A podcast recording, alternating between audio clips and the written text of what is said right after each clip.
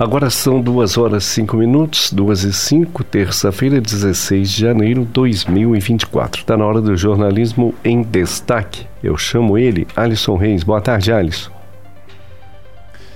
Muito bem, Antônio Neto. Boa tarde para você, boa tarde a todo mundo que está sintonizado com a gente aqui nas ondas da Rádio Emboabas 92,7. Mais informação. Que bom saber que você está na sintonia aqui para saber das últimas notícias, informações que mexem com o nosso país, com o nosso estado e também com São João del Rei, Santa Cruz de Minas e Tiradentes. É o Jornalismo em Destaque ao vivo nesta terça-feira, dia 16 de janeiro. Eu chamo aqui para nossa roda de conversa os nossos companheiros de trabalho, jornalistas Marcelo Alvarenga, Isabela Castro, Lucas Maximiano e a gente começa com a Isabela.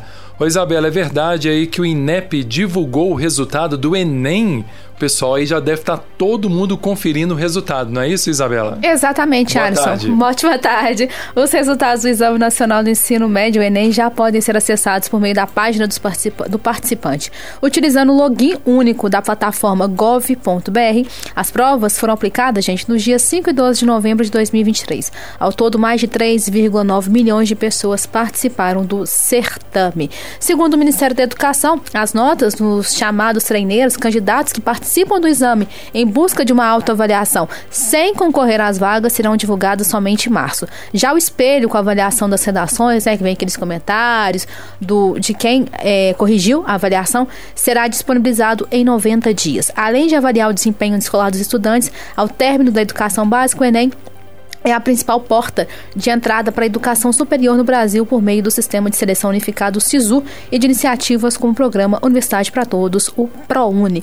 Bom, os resultados também são utilizados como critério único ou complementar dos processos seletivos, além de servirem de parâmetros para acesso a auxílios governamentais como o Fundo de Financiamento Estudantil ou FIES. E fica aquele também, né, Alisson? Sempre tem aquele burburinho, ah, será que tivemos nota mil na redação? Pois tivemos. O Instituto Nacional de Estudos e Pesquisas Educacionais Educacionais, o Anísio Teixeira, o INEP, informou que 60 candidatos tiraram nota mil no, na redação do Exame Nacional do Ensino Médio. Na edição anterior, para a gente ter um comparativo, em 2022, apenas 18 candidatos alcançaram a nota máxima. Então, de 18, passamos para 20. Os números mostram que do total de 60, apenas quatro candidatos são oriundos da rede pública de ensino, sendo que 40% do total dos estudantes que participaram do exame nacional são da rede pública.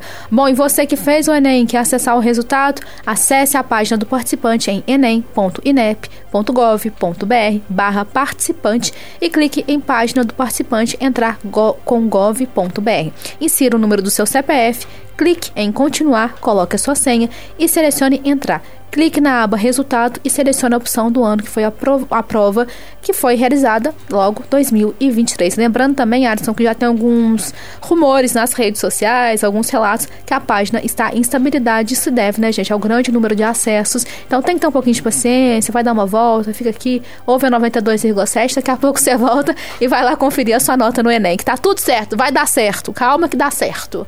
Vai dar certo sim, a gente está na torcida, viu? Por você aí que fez o Enem 2023. Muito boa sorte, com calma, né? Logo, logo você vai conseguir o acesso aí ao portal que divulgou os resultados das notas do Enem 2023. Já já a Isabela volta para falar mais sobre educação, sobre inscrições aí do curso de música da UFSJ. Enquanto isso, eu quero conversar aqui com Lucas Maximiano. Boa tarde, Lucas. É verdade então que a rodovia do minério deve tirar aí até 1.500 carretas da BR-040. Que rodovia do minério é essa, Lucas? Boa tarde. Uma verdadeira força-tarefa. Boa tarde, Alisson. Boa tarde, ouvintes da 92,7 em Babas. Mais informação o Ministério Público de Minas Gerais pretende concluir ainda no primeiro semestre deste ano uma negociação entre oito prefeituras, dez empresas mineradoras e o governo do estado, além da União, para viabilizar uma construção de uma via alternativa que permita desviar a circulação de cerca de 1.500 carretas de minério que trafegam diariamente por um dos trechos mais perigosos da BR-040 040 entre Nova Lima e na região metropolitana de BH em Conselheira Lafayette também, na área central. A proposta, encabeçada por prefeitos da Associação dos Municípios Mineradores de Minas Gerais e do Brasil, segundo o Procurador-Geral da Justiça de Minas, o Jarba Soares Júnior, desde 2021, quando o órgão foi criado, houve uma redução de 70% no tempo médio para a resolução de conflitos. Então eles se organizaram aí para poder pôr essa, esse projeto é, em vigor ainda quanto antes. Agora, um dos pedidos de acordo mais complexos já negociados pelo Compor busca a solução para desafogar um trecho de 54 quilômetros da BR-040 em um intervalo que, segundo a AMIG, registrou média de 156 mortes por ano entre 2020 e 2022.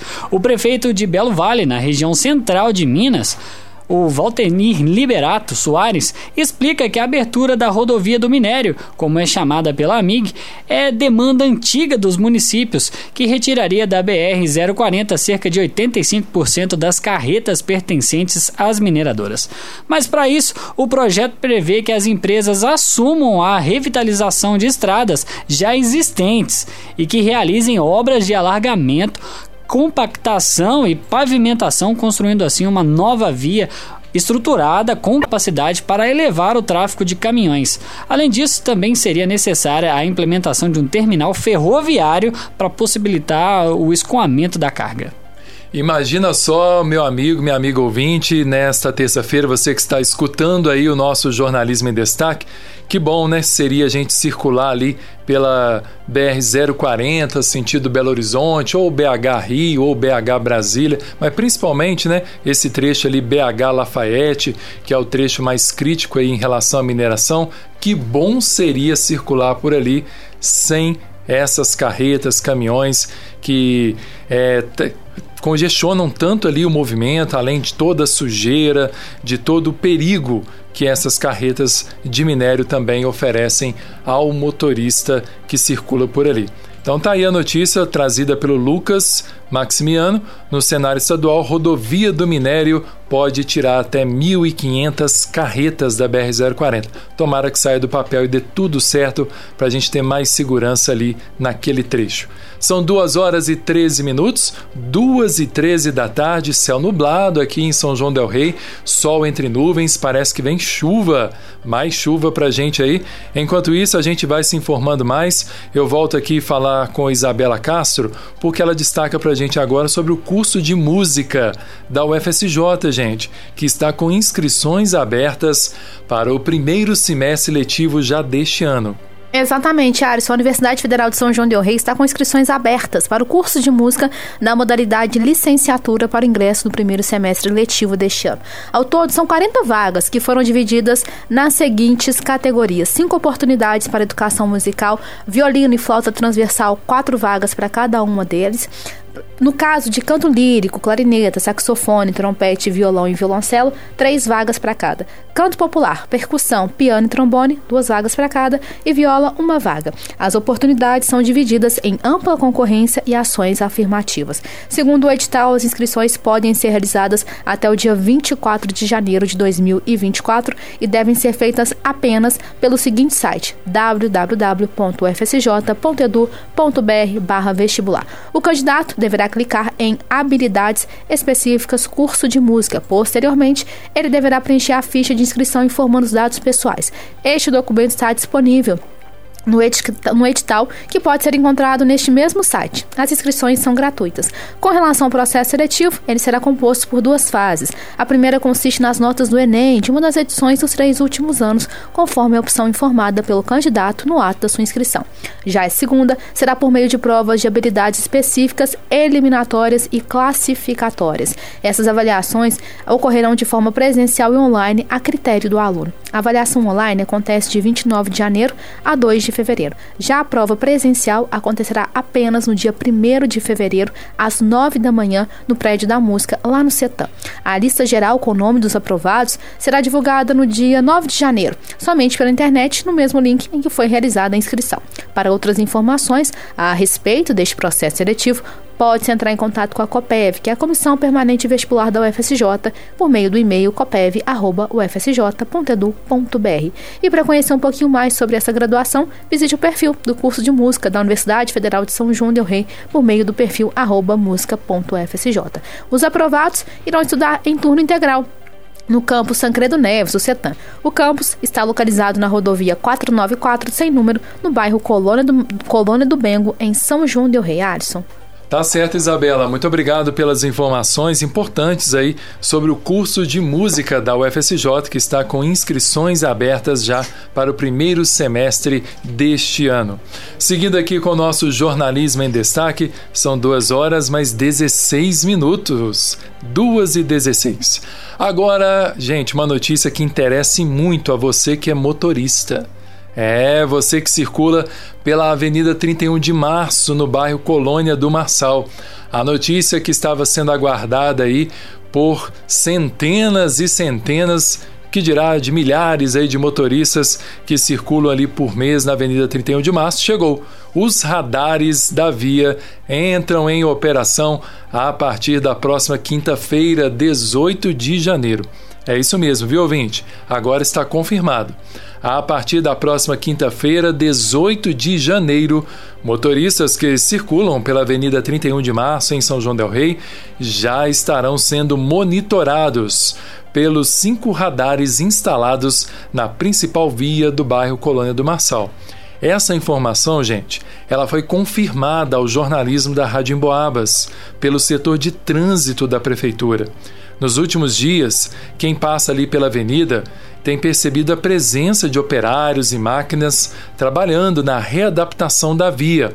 As equipes, pessoal, têm atuado na retirada de quebra-molas existentes nos mesmos pontos onde foram fixados aí os equipamentos medidores de velocidade.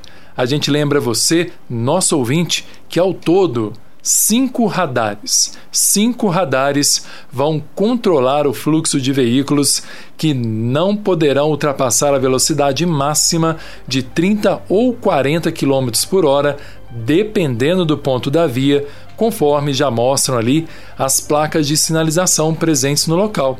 Então, para você que circula ali pela avenida, já percebeu, né? Essas placas de sinalização de velocidade. Nos demais trechos da Avenida 31 de Março, as placas indicam velocidade máxima de 40 km por hora. De acordo com o setor de trânsito da prefeitura, o valor, gente, das multas que forem aplicadas aos motoristas que ultrapassarem a velocidade máxima permitida, esse valor, pessoal, será repassado de forma integral aos cofres do município, tá bom? Então o dinheiro fica aqui na prefeitura de São João del Rei. Independente dessa arrecadação, caberá à gestão municipal cumprir com o pagamento de uma taxa mensal de manutenção à empresa concessionária que é a responsável pela administração dos radares. O setor de trânsito da prefeitura ainda confirmou, gente, que a velocidade máxima dos equipamentos ela poderá ser revista para garantir o quê? Uma maior fluidez ao trânsito da via caso seja necessário. Por quê? Comentando aqui essa notícia, né? O pessoal está até comentando aqui nas redes sociais da Rádio Emboabas, seja no arroba Rádio Emboabas no Instagram, seja também no nosso Facebook. O pessoal preocupado. Será que ali, como é que vai ficar esse trânsito na Avenida 31 de Março? Será que ele vai fluir? Será que vai dar certo mesmo esses radares? Será que não tem que talvez aumentar essa velocidade máxima permitida? Então, gente, vai ser tudo feito um estudo, né? É, os motoristas os radares vão entrar em funcionamento, o setor de trânsito e a prefeitura vão observar como vai funcionar todo o processo e eles abriram aqui, segundo entrevista à Rádio Emboabas, a possibilidade aí de recalibrar esses radares, né? ou seja, de modificar é, essa velocidade aí é, para mais, né? se for o caso, se estiver atrapalhando ali o fluxo de carros, de veículos na 31 de março tá certo? Então você continue ligado à nossa programação, a gente vai te mantendo informado sobre essa polêmica, né, da Avenida 31 de Março, essa novela que continua. 2 horas e 20 minutos, 2 e 20 da tarde, é o Jornalismo em Destaque para você. Agora eu chamo aqui novamente o Lucas Maximiano. Ô Lucas, chega para cá novamente, conta pra gente, porque comerciantes de São João del Rei precisam estar atentos a um novo golpe, segundo a Polícia Militar. Que golpe é esse, Lucas? Pois é, Alisson, a Polícia Militar de São João del Rei emitiu um alerta sobre um novo golpe aqui na cidade e na região que visa comerciantes locais. A forma de agir dos criminosos é assim: eles ligam para os estabelecimentos e alegam a presença de homens fortemente armados em frente ao local. O golpista então instrui que a pessoa que atendeu o telefone retire todo o dinheiro do caixa, indicando que um dos supostos bandidos irá até o local para recolher a quantia. Além disso, os golpistas também coagem o comerciante a realizar uma transferência via Pix o sargento Samuel do 38º Batalhão da Polícia Militar de São João del Rei postou um vídeo nas redes sociais orientando os comerciantes a não cederem às ameaças dos golpistas, dizendo que se você receber uma ligação telefônica com este teor, tentando te aplicar um golpe, desligue o telefone na hora, ligue para 190 imediatamente. Não faça nenhuma transferência bancária para pessoas que ligam para você te ameaçando aplicar um golpe ou até mesmo ameaçando praticar um assalto no seu estabelecimento. A corporação também recomenda que os comerciantes não passem informações pessoais ou financeiras por telefone, que instalem o sistema de segurança de câmeras no estabelecimento e principalmente treinem os funcionários sobre como lidar nessas situações, seguindo essa dica que o sargento Samuel falou. O 38º Batalhão da Polícia Militar de São João del Rei fica localizado na Avenida Leite de Castro, 1277, no bairro Fábricas. Lembrando sempre aí 190, 190 é o contato para você fazer a denúncia. Importante, né, Lucas, esse alerta, essa informação que você traz para o nosso público, porque o comerciante que receber esse telefonema, que ele salve esse número que fica registrado às vezes ali na bina ou no celular e repassa esse número para a Polícia Militar que está investigando, está atenta aí a esse novo golpe que está rolando aí para os comerciantes de São João del Rei, acredito eu também, comerciantes aí da região, fiquem atentos, tá bom? Logo mais nós vamos postar aí nas redes sociais da Rádio Emboabas é, a informação completinha para você sobre esse golpe e você vai poder conferir, compartilhar com o comerciante que você conhece também. Tá certo? Muito obrigado, Lucas. 2 horas e 23 minutos, 2 e 23, a gente encerra o Jornalismo em Destaque falando de esporte. Por quê? Federação Mineira de Futebol antecipou, gente, o jogo entre Atletique e Galo aqui em São João del Rei. Esse jogo, Marcelo, seria no sábado de carnaval. No entanto, ele foi antecipado. Boa tarde, Marcelo. Boa tarde, Alisson, Lucas, Isabela, Netinho, ouvintes. É isso aí. Esse jogo, da... meu Deus, a gente não sabe. Começou na quarta-feira, foi para o sábado de carnaval e agora a federação trouxe para quinta-feira, então, né, de domésticas, por exemplo, de gato de botas, né, no Carnaval de São João del Rei. Então a federação comunicou ontem à noite que modificou essa data e o horário então da partida entre o Esquadrão de Aço e o Atlético, né, que vai valer pela quarta rodada da primeira fase do Campeonato Mineiro. Como eu já disse, marcada para o sábado, era quatro e meia da tarde, passou para quinta, nove e meia da noite, também deve ser o horário aí da TV, né? E a nota justifica que essa antecipação, né, para o meio da semana, decorreu de uma solicitação da emissora que detém os direitos de transmissão, que é a TV Globo. Pediu então, mas a gente sabe a razão real qual que é, né? Que o, o Atlético conseguiu se hospedar aqui na região, não tinha vaga mais, porque Tiradentes está lotado. Geralmente, né, ano passado eles ficaram lá. Então, sábado de carnaval, as pousadas já estão tomadas. Então, o Atlético pediu para antecipar. E a estreia do Atlético, todo mundo já sabe, decora e salteado, porque é semana que vem, dia 24, daqui, né, oito dias é, às 8 da noite aqui em São João, na Arena Sicredi. O clube anunciou ontem a contratação do volante Luiz Henrique é, para reforçar o elenco. Né? Ele já passou aí por Náutico, é, também Moreirense, de Portugal, CSA e Brusque. E agora acabou de chegar, confirmar na verdade, a gente já sabia, tinha saído do Cruzeiro e já tinha fechado com o Atlético, mas confirmou agora, tem oito minutos, chegou aqui no grupo da assessoria, o zagueiro do Cruzeiro, que é o Everton, bom e jovem zagueiro do Cruzeiro, vai reforçar o elenco do esquadrão esse ano, então está emprestado aí para o Atlético o Everton. Ótimo reforço para o esquadrão. Ele já até figurou aí na, na seleção brasileira aí, do Campeonato Sul-Americano Sub-20 do ano passado. Bom demais. Mais um reforço, Marcelo, para o Atlético Clube, o time de São João del Rei, Esquadrão de Aço, já aí nos últimos preparativos para a primeira disputa do ano, né? A primeira competição, que é o Campeonato Mineiro, já a partir da próxima quarta-feira, dia 24 de janeiro.